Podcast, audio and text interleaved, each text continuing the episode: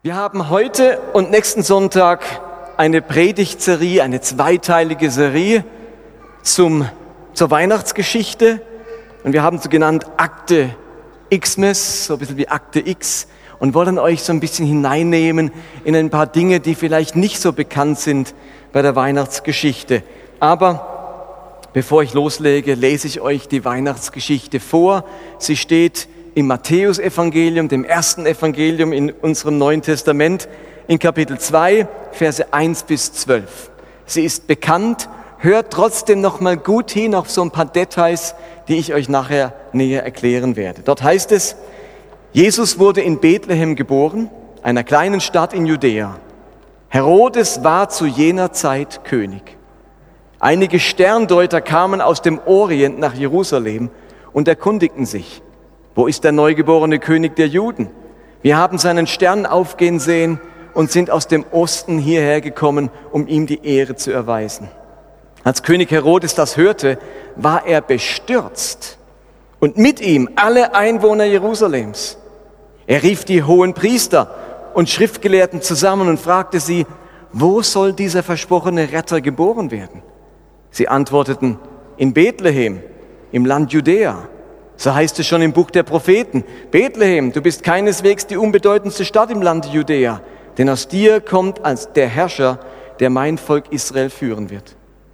Da rief Herodes die Sterndeuter heimlich zu sich und fragte sie, wann sie zum ersten Mal den Stern gesehen hätten.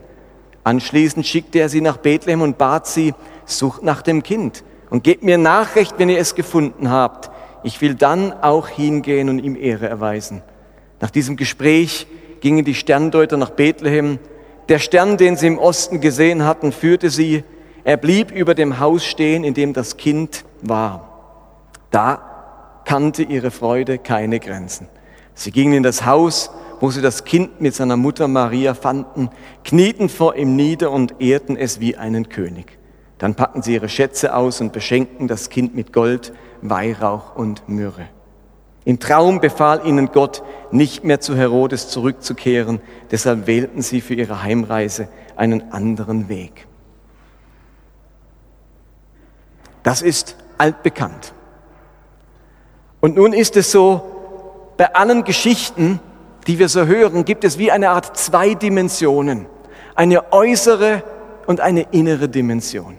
Die äußere Dimension, das ist so das Geschichtliche, das Politische, das Kulturelle, die damaligen Zeit, die Gebräuche, die, der Hintergrund. Wie hat die Welt ausgesehen damals? Das ist die äußere Dimension einer jeden Geschichte. Und dann hat jede Geschichte eine innere Dimension. Die Botschaft, die Aussage, der Kern, das Geistliche. Und ich finde, dass wir als Christen oftmals viel zu schnell uns immer an, den, an die innere Dimension heranmachen. Wir wollen immer sofort zur Kernaussage, zur Botschaft, zu dem, was der Text uns sagen möchte. Und das ist ja wichtig, darum geht es schlussendlich.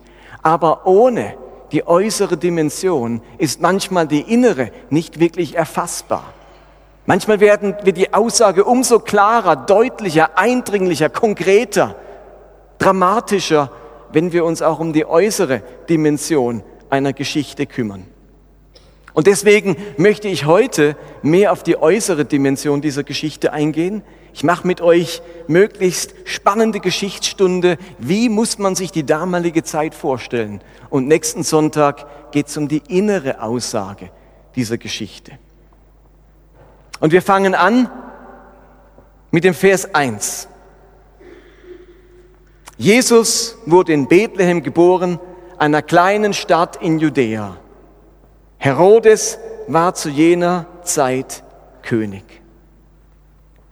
Herodes war zu jener Zeit König. Als Matthäus sein Evangelium geschrieben hat, ungefähr 50, 60, 70 nach Christus, wissen es nicht genau, da hat dieser Satz für alle Leute sofort was klingen lassen zur Zeit, als König, als Herodes König war. Da musste man nicht viel erklären. Da hat jeder sofort ein Gespür dafür gehabt, oh, ich weiß, was das für eine Zeit war. Die Leute waren noch ganz nah dran. Sie wussten noch ganz genau, was das für eine Zeit war. Sie war jetzt gerade 60, 70 Jahre vergangen. Da wusste man noch ganz genau, was das für eine Zeit war. Wir wissen das nicht mehr. Wir sind weit weg. Da ist ein garstiger Graben der Geschichte dazwischen von 2000 Jahren. Aber überlegt einmal, wenn ich euch heute Abend eine Geschichte erzählen würde, dann würde sie beginnen mit den Worten, zur Zeit, als die Nazis in Deutschland die Macht hatten. Dann müsste ich gar nicht mehr viel sagen. Ihr wüsstet sofort, was das für eine Zeit war. Welche Angst da in Deutschland herrschte. Welcher Unfrieden, welches Misstrauen, welche Unruhe im Land herrschte. Welche Gewalt und welcher Terror die Menschen dominiert hat. Nur wenn ich sage zur Zeit, als die Nazis in Deutschland die Macht hatten. Diese Zeitangabe würde euch, vor allem wenn ihr noch Deutsche seid, aber selbst als Schweizer, würde euch bewusst sein, wie sich das anfühlt, was das für eine Zeit war. Und als Matthäus seine Geschichte beginnt mit zur Zeit, als König Herodes herrschte, war allen sofort klar, was das für eine Zeit war. Und ich möchte euch heute mitnehmen in diese Zeit. Was war das für eine Zeit, in der Herodes herrschte? Also Herodes war König der Juden. Aber er selbst war überhaupt kein Jude. Herodes war Idumäer. Das ist eine andere Bezeichnung für Edomiter. Er stammte aus dem Volk der Edomiter, aus Edom. Vielleicht erinnert ihr euch Abraham, Isaac, Jakob und Josef, äh, Jakob und Esau. Und von Jakob kommen die Juden her und Esau, das wurden die Edomiter, ein Nachbarvolk, ein Volk, das oft im Krieg war. Herodes hatte auch keinen jüdischen Glauben. Er war kein Jude. Wie kommt es dazu, dass so ein Mann auf dem Thron sitzt? Gehen wir noch einen Schritt weiter zurück. Es gab in Israel eine große Königsdynastie. Das war die davidische Königsdynastie. David, Salomo und viele weitere Könige, die auf dem Thron David saßen. Aus dem Geschlecht, aus dem Hause Juda. Die davidische Königslinie. Berühmt, berüchtigt. Und irgendwann kamen die Babylonier und haben Judäa erobert. Es kam zur 70-jährigen Gefangenschaft. Danach hat man versucht, die davidische Königslinie nochmal aufblühen zu lassen und das Zerubabel hat nicht funktioniert. Und dann kamen die Griechen. Und die Griechen haben Judäa erobert und schlimm geplagt, gefoltert, gemartert. Und die Juden wurden ganz, ganz, ganz schlecht behandelt. Und als die Juden so schlecht behandelt wurden unter den Griechen, kam es zu einem großen Aufstand der Juden. Und die Anführer dieses Aufstandes war das Geschlecht der Hasmonäer, ein jüdisches Geschlecht namens Hasmonäer. Über ihren Aufstand berichtet ein Buch im Alten Testament. Die Katholiken haben das in ihrem Kanon, wir Evangelische nicht, nämlich im Buch der Makkabäer. Die Hasmonäer nannte man auch Makkabäer. Es war der berühmte Makkabäeraufstand. Und das waren die Hasmonäer, die dahinter standen. Und ungefähr 160 vor Christus haben diese Hasmonäer es geschafft, die Griechen zu vertreiben, zu besiegen und sie wurden die neuen Könige Israels. Ungefähr 100 Jahre lang waren die Hasmonäer das Königsgeschlecht. Und einer, der Karriere machte im hasmonäischen Königshof, war ein Idumäer, ein Edomiter namens namens, habe ich es aufgeschrieben? Antipas, genau. Antipas, der Vater von Herodes. Der hat Karriere gemacht am hasmonäischen Königshof. Und jetzt, ungefähr 63 vor Christus, kommen die Römer. Und die Römer erobern Judäa, entmachten die Hasmonäer, demütigen sie schwer, beleidigen sie, sie gelten nichts mehr. Und einer der dort am Hofe war, schlägt sich sofort auf die Seite der Römer, nämlich der Vater von Herodes. Wie heißt er nochmal? Antipas, sorry, ich habe Antipas. Ihr merkt, ich versuche das möglichst frei zu machen. Ähm, und wenn ich dann den einen oder anderen Namen vergesse, bevor ich jetzt alles durchgeblättert habe, sagt ihr mir es, okay? Also Antipas hat Karriere gemacht und wird von den Römern anstatt der Hasmonäer, die natürlich mit den Römern total verfeindet sind, die sind die Feinde, die Gegner, und der Antipas sagt sich, nö, nö, die passen mir gut ins Konzept, sie machen ihn zum Statthalter. Und jetzt ist Antipas ein Idumäer, Statthalter von Judäa. Die Hasmonäer lassen das nicht auf sich sitzen und bestechen den Mundschenk des Antipas, geben ihm Geld, damit er ihn vergiftet. Und nun wird Antipas von seinem Mundschenk vergiftet. Sein Sohn Herodes, unser Herodes jetzt merkt, oh oh, es wird lebensgefährlich und er flieht über Ägypten nach Rom. Und dort schleimt er sich beim römischen Senat ein, jammert ihnen vor und macht ihnen klar, wie wichtig er wäre und wie toll es wäre, wenn er herrschen würde. Und der Senat entscheidet, dass Herodes nicht nur Statthalter, sondern jetzt König von Judäa wird. Nur, niemand wollte ihn. Also hat er sich mit Hilfe der römischen Armee erst einmal in seine Hauptstadt zurückerobert. Er musste also zurück und hat Jerusalem und seine Residenz zurückerobert. Und so kam Herodes auf den Thron. Wir befinden uns im Jahre 36 vor Christus. Und jetzt ist dieser Idumäer König. Er hat das Volk gegen sich. Die Hasmonäer, die mehr so im Untergrund sind, hat er gegen sich. Und es gab neben dem Königtum eine andere bedeutende Macht in Judäa, nämlich der Hohe Rat mit den hohen Priestern und Schriftgelehrten. Im Hohen Rat waren 71 gelehrte Männer vertreten. Herodes lässt zunächst einmal 45 hinrichten. Die restlichen, die noch bleiben, waren alles Herodes Getreue. Und die neuen, die er dazugenommen hat, waren alles seine Getreuen. Er, er schaut, dass er seine Macht festigt. Und das Zweite, was er macht, ist, dass er überall Festungen baut. Im ganzen Land verteilt Festungen. In Jerusalem baut er die Burg Antonia. Man hat heute noch ein paar Überreste davon, ein großer Turm davon. Er steht noch dort und er grenzt direkt an den Tempelbezirk sodass er war höher gebaut als der Tempelbezirk. Er konnte also von seiner Burg aus den ganzen Tempelbezirk überschauen und gucken, was dort getrieben wird. Und dann hat er sofort eine Geheimpolizei eingerichtet, Spitze, die in der ganzen Stadt und im ganzen Land geschaut haben, ob irgendjemand ein Komplott gegen ihn schmiedet. Jegliche Gegenbewegung, jegliche Bewegung, die ein neues Königtum sucht oder eine Messiasbewegung, wo sagt, da kommt ein neuer König, ein göttlicher König, ein Messiaskönig, natürlich ein Jude, hat er im Keim erstickt und unterdrückt.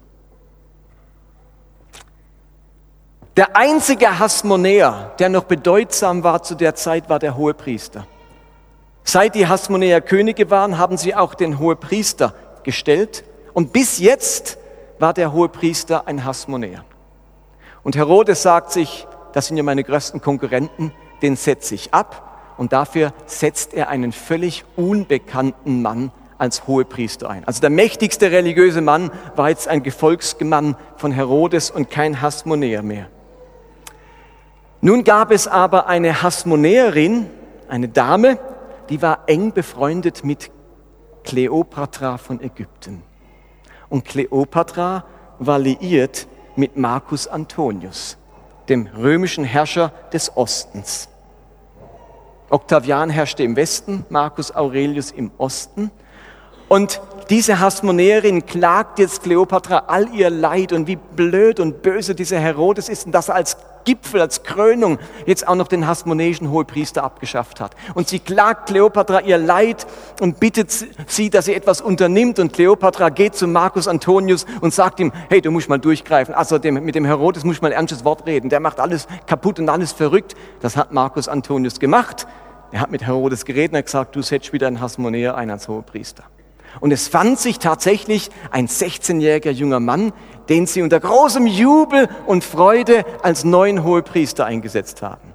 Und Herodes wollte natürlich kein Spielverderber sein und lud diesen jungen 16-jährigen Mann nach Jericho ein in seine Winterresidenz. Dort hatte er einen Pool und in dem Pool waren bereits einige seiner Diener und er hat ihn eingeladen, komm, du kannst schwimmen gehen. Und während der junge 16-Jährige dort schwimmt, wird er von den Dienern des Herodes ertränkt. Und Herodes stellt es dar, als wäre es ein schlimmer Badeunfall gewesen und vergießt Krokodilstränen. Und insofern war auch dieser Hasmonäer wieder aus dem Weg geschafft. Und ihr merkt, so langsam legt sich ein Leichengeruch auf Jerusalem durch das Leben und Wirken dieses Herodes. Und jetzt passiert etwas, wie es in den besten Hollywood-Dramen passiert. Herodes war insgesamt neunmal verheiratet, immer wieder geschieden. Und eines Tages verliebt er sich unsterblich in eine Hasmonäerin namens Mariamne. Also genau in so eine Frau aus dem Geschlecht, die seine größte Konkurrenz, sind, äh, äh, Konkurrenz ist. Er verliebt sich in Mariamne, die Hasmonäerin, und erlebt mit ihr die glücklichsten Stunden. Sie reisen durch das ganze Land, durch ganz Europa bis nach Rom und verbringen wunderbare Stunden. Aber immer mehr entdeckt Mariamne, dass Herodes eigentlich überhaupt kein Herz für das Judentum, für die jüdische Religion, für den jüdischen Gott hat. Sie entfremden sich immer mehr und aus einer großen Liebe wird im Schluss eine große Abneigung.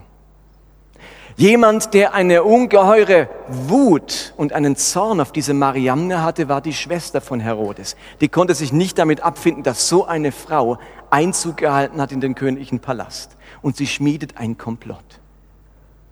Und sie steckt Herodes, ihrem Bruder, das Gerücht, dass Mariamne eine Affäre hätte mit einem Offizier. Herodes gerät so in Rage, so in Wut, er war sowieso psychisch sehr angeschlagen und äh, war, konnte sich nicht mehr bremsen und hat ohne große Gerichtsverhandlung den Offizier und seine geliebte Mariamne hinrichten lassen.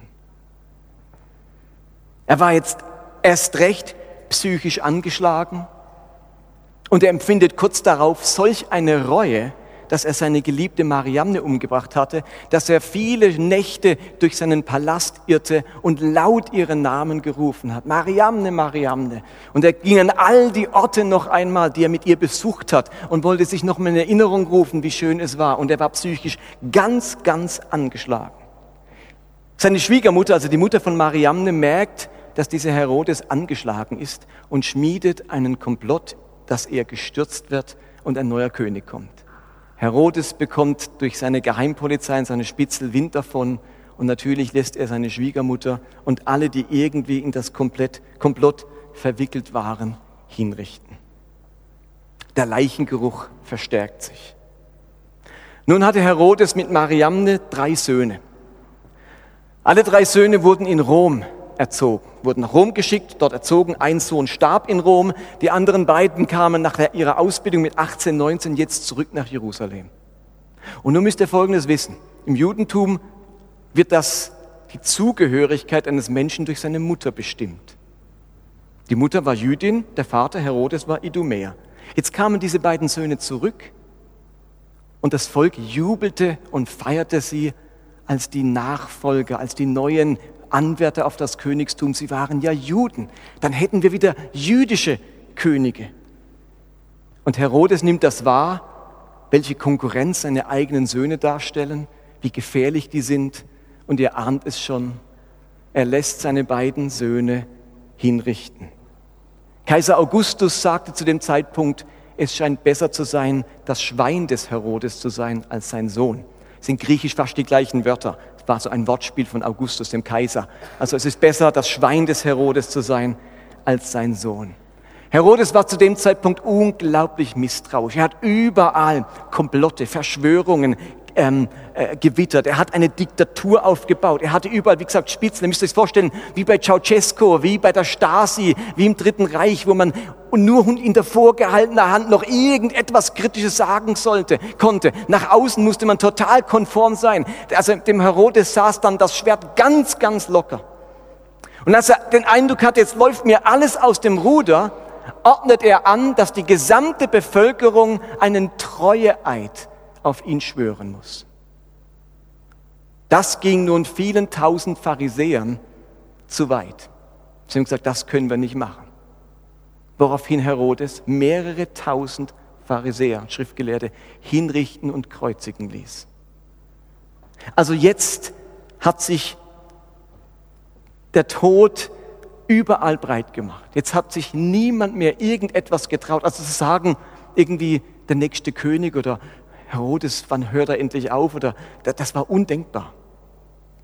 Ihr müsst euch noch Folgendes vorstellen. Als Herodes merkt, es geht so, könnte zu Ende gehen, war dann schon älter, bewegen uns kurz vor der Geburt Jesu, ordnet er an, dass man aus jeder Stadt und jedem Dorf in Judäa einen vornehmen Mann holen soll.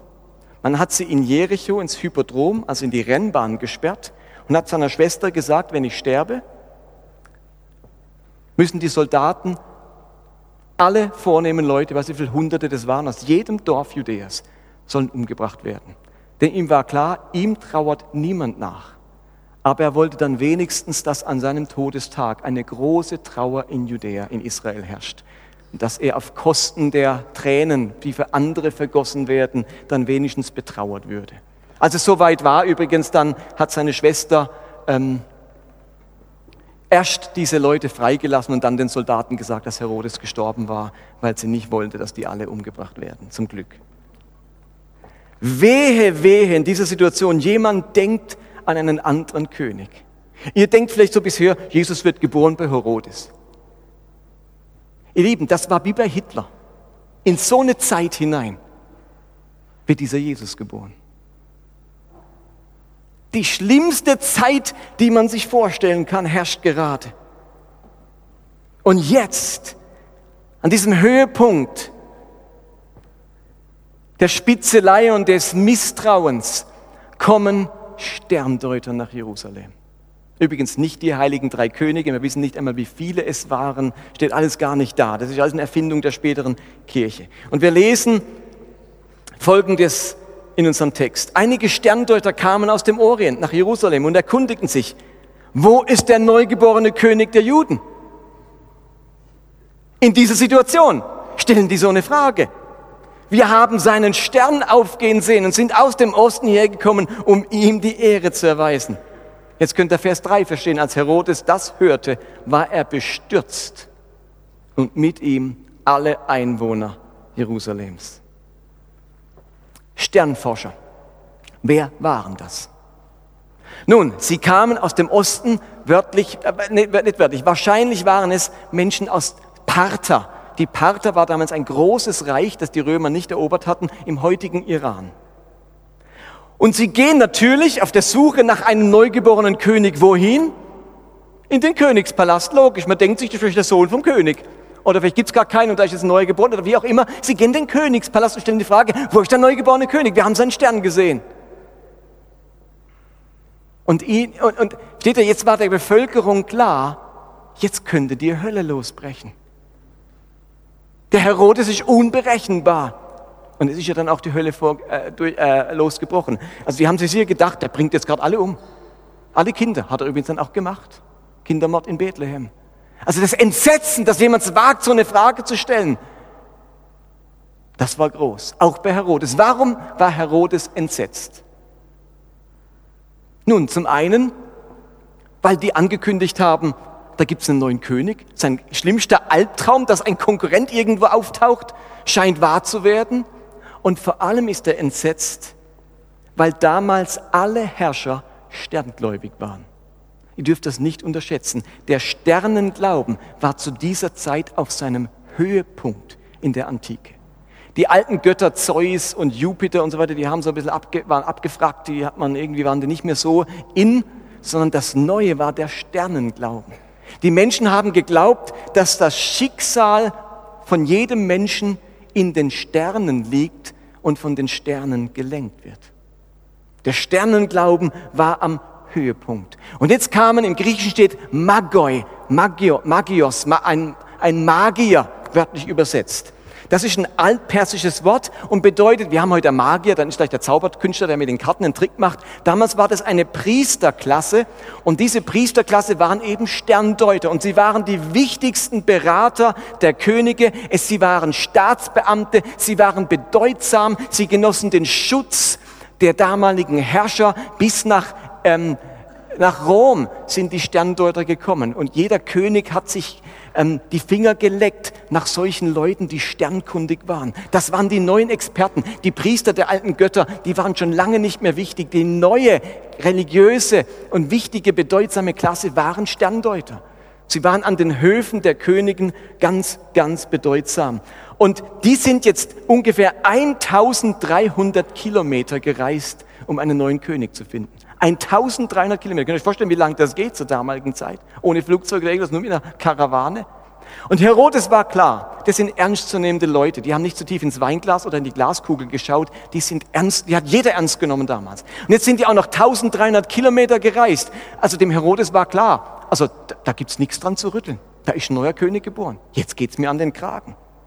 Der hat ihnen auch nichts antun können. Da hätte er sogar Ärger mit dem parthischen König, sogar mit, mit dem Kaiser Augustus bekommen, wenn er denen irgendwas getan hätte.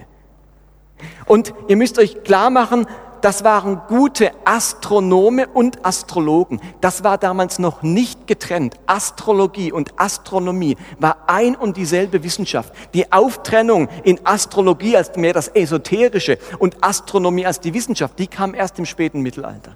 Bis dahin war das ein und dasselbe, nicht getrennt. Da kann man nicht sagen, ist alles äh, äh, Humbug da, was ihr mit den Sternen macht. Wissenschaftlich ja, aber das, das gab es damals noch nicht. Das war wirklich ein und dasselbe. Und jetzt ist die Frage, was haben die Sterndeuter gesehen?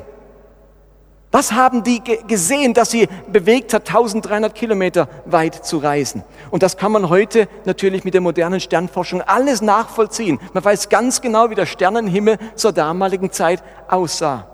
Der Stern von Bethlehem ist aller Wahrscheinlichkeit nach eine seltene Konjunktion der Planeten Saturn und Jupiter. Was ist eine Konjunktion? Ich habe euch ein was mitgebracht. So, wir haben hier Saturn und Jupiter. Saturn und Jupiter, okay? Und die haben ihre Umlaufbahnen. Das ist die Umlaufbahn von Saturn. Der kreist so um die Sonne. Ihr seid jetzt aus dem Blick der Erde, ja? Saturn. Und das ist Jupiter. Der hat so eine Umlaufbahn. Eine Konjunktion heißt, dass die in ihrer Umlaufbahn so sind, dass man denkt, es ist nur noch ein Stern. Wenn sie so stehen, sind es noch zwei. Es ist eine, fast eine Konjunktion, es ist eine volle Konjunktion. Aus zwei Planeten wird ein Stern. Einfach nur aus der Sicht des Betrachters, nicht wirklich, die verschmelzen nicht. Wir sind ja Millionen Kilometer entfernt, aber es sieht für uns von der Erde so aus, als wäre es einer. Und das fand tatsächlich zu dieser Zeit statt. Und nun galt im Altertum der Jupiter als Königsstern. Das war der Stern der Könige. Also man findet immer wieder Inschriften, dass die Herrscher unter dem Stern des Jupiter stehen. Ähm, das war der Königsstern, der Herrscherstern. Und Saturn war der Stern der Juden. Der Saturn, der hieß auf Hebräisch Kevan, das war der Name für den Planeten Saturn. Und wir haben im Buch Amos sogar eine Stelle, wo beschrieben wird, dass Kevan der Stern der Juden ist. Oder die Juden dachten, das ist unser Stern und in einen Sternglauben abgedriftet sind und den, den Stern, den Planeten Saturn für sich genommen haben. Also das Altertum wusste, der Kevan, der Saturn, der steht fürs Judentum und der Jupiter für den König. Also für die Sterndeuter war klar, es kommt ein neuer Herrscher und er kommt aus dem Judentum. Es wird im Lande Judäa ein König geboren werden. Man hat 1925 die Sternwarte in Sipar am Euphrat ausgegraben und hat dort ganz viele Tontafeln gefunden, unter anderem eine, die genau beschreibt, wie der Himmel sieben vor Christus ausgesehen hat. Da werden alle Ereignisse aufgezählt. Auch diese Konjunktion. Jetzt fragt ihr sieben vor Christus, ist doch zu früh nee, unsere Datierung stimmt leider nicht. Jesus lebte, wurde ja geboren, als Herodes noch König war, stimmt's? Nun weiß man aber, dass Herodes vier vor Christus gestorben ist. Also muss Jesus mindestens vier vor Christus geboren sein. Das haben sie im Mittelalter falsch berechnet. Auf alle Fälle wissen wir heute, Jesus ist mindestens vier vor Christus, eher fünf oder sechs oder sieben vor Christus geboren. Denn Herodes lebt ja noch einen Moment. Er hat ja den Kindermord angeordnet und so weiter. Also null, vergesst das Datum null, mindestens vier oder eher fünf, sechs vor Christus. Sieben vor Christus erscheint dieser Stern. Und dann müssen die ja erst reisen. Und dann brauchen die ein Jahr. Dann ist vielleicht sechs vor Christus oder fünf vor Christus. Und dann wird er geboren. Sie kommen ja im Stall an in Bethlehem. Also stimmt unser Timing. Es erscheint die Konjunktion und sie reisen los und sie kommen an. Nun gab es aber genau in diesem Jahr eine dreifache Konjunktion. Also in diesem Jahr hat es dreimal so eine Konjunktion gegeben. Einmal, das ist also ganz, ganz selten, dass es das dreimal gibt.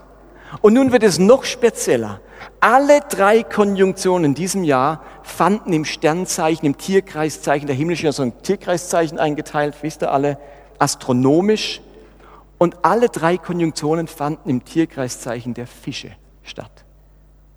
Dass das passiert, gibt es nur alle 794 Jahre. Dass es drei Konjunktionen gibt im Sternzeichen der Fische.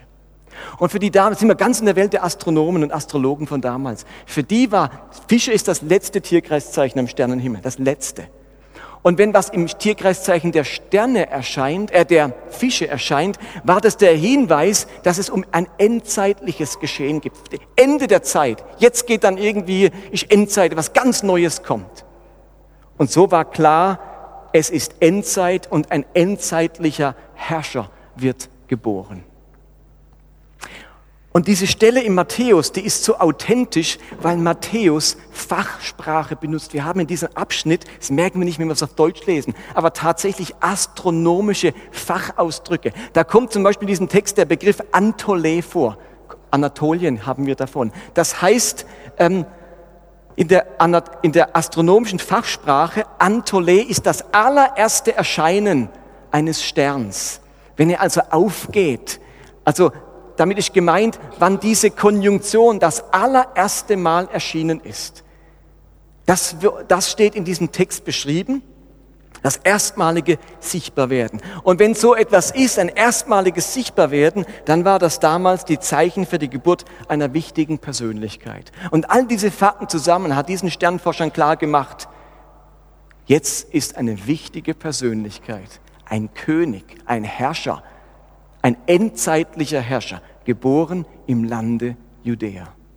Und sie reisen los. Die waren sich so sicher, dass die die Reise auf sich nehmen. Die wollten diesen vielleicht letzten Herrscher dieser Welt persönlich sehen.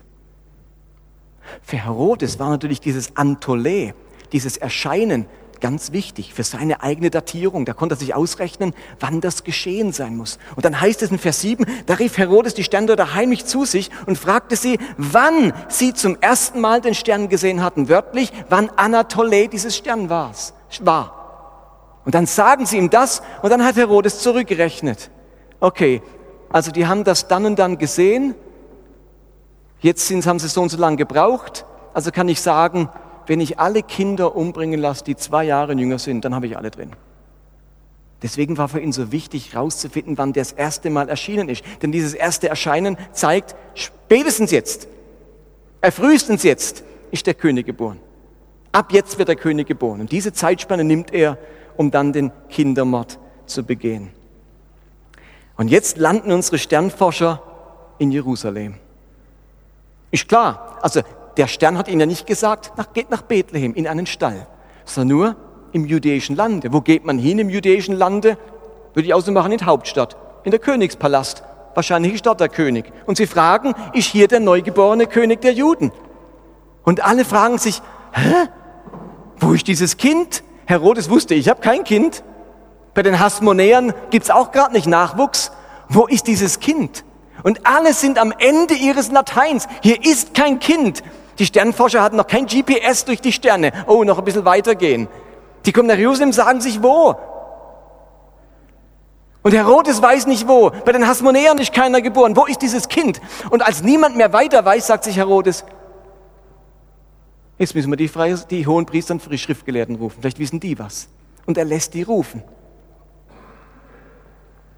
Und dann lesen wir Vers 4, er rief die hohe Priester und Schriftgelehrten zusammen und fragte sie, wo soll dieser versprochene Retter geboren werden? Sie antworten, ist doch klar. Wenn, dann in Bethlehem, im Lande Judäa.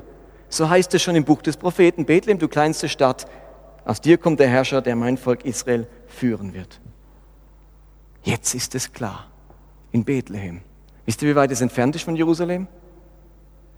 Sieben Kilometer. Um die Ecke.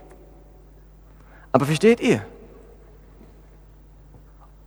Ohne die Heilige Schrift, ohne diesen Vers aus dem Buch Micha, der sagt, dass der Herrscher in Bethlehem geboren ist, wäre die Reise für die Sterndeuter hier zu Ende gewesen. Ich kann ganz nah dran sein am Retter der Welt und ihn doch verpassen, wenn ich nicht die Heilige Schrift hinzunehme. Alle Sterne, alle Sterndeuterkunst, alle Wissenschaft, alle Forschung, alle Zeichen der Natur bringen am Ende noch nicht die Begegnung mit dem Herrscher der Welt, mit Christus, ohne die Heilige Schrift.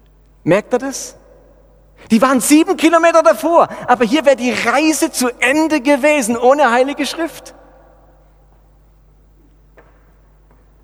Und Menschen sind heute so oft wissenschaftsgläubig, naturgläubig, forschungsgläubig. Ja, und wir finden überall die Fingerzeige Gottes in der Natur, in den Sternen. Überall finden wir die Fingerzeige Gottes. Aber am Ende, um wirklich Gott nahe zu kommen, um wirklich beim, bei Christus zu landen, braucht es Offenbarung. Braucht es die Heilige Schrift. Dann nützt dir auch aller Sternglauben, alle Fingerzeige Gottes in der Natur nichts. Ich komme nicht an dieser Bibel und an der Offenbarung Gottes vorbei. Am Schluss mussten die Schlauberger Sterndeuter doch einen Text aus dem Buch Propheten Micha hören, um am Ende diese sieben Kilometer noch reisen zu können und den Stall zu finden. Aus dem Grund ist die Heilige Schrift für unser Leben unerlässlich. Sie ist so wichtig in der Weihnachtszeit. Deswegen lesen wir diese Weihnachtsgeschichte mit unseren Kindern immer wieder, weil wir eines vermitteln wollen. Die Fingerzeige Gottes in der Schöpfung, in der Natur, in der Forschung, in der Wissenschaft sind kostbar. Aber gerade in dieser Weihnachtszeit, gerade wenn wir Gott nahe kommen wollen, gerade wenn wir den Retter suchen, wie unsere Sterndeuter, braucht es Offenbarung, braucht es das Wort Gottes. Insofern bin ich dankbar für unser Neues Testament, für unsere Weihnachtsgeschichten. Lest sie mit euren Kindern, lest sie selbst immer wieder durch und nächsten Sonntag geht es dann an den Kern der Geschichte. Was ist eigentlich die Aussage? Was steckt denn jetzt in den Text geistlich und inhaltlich drin? Und wir werden uns die drei Personen, die Sterndeuter, Herodes und die Schriftgelehrten, anschauen und gucken, wie es ihnen ergangen ist, als Gott ganz nahe kam. Amen.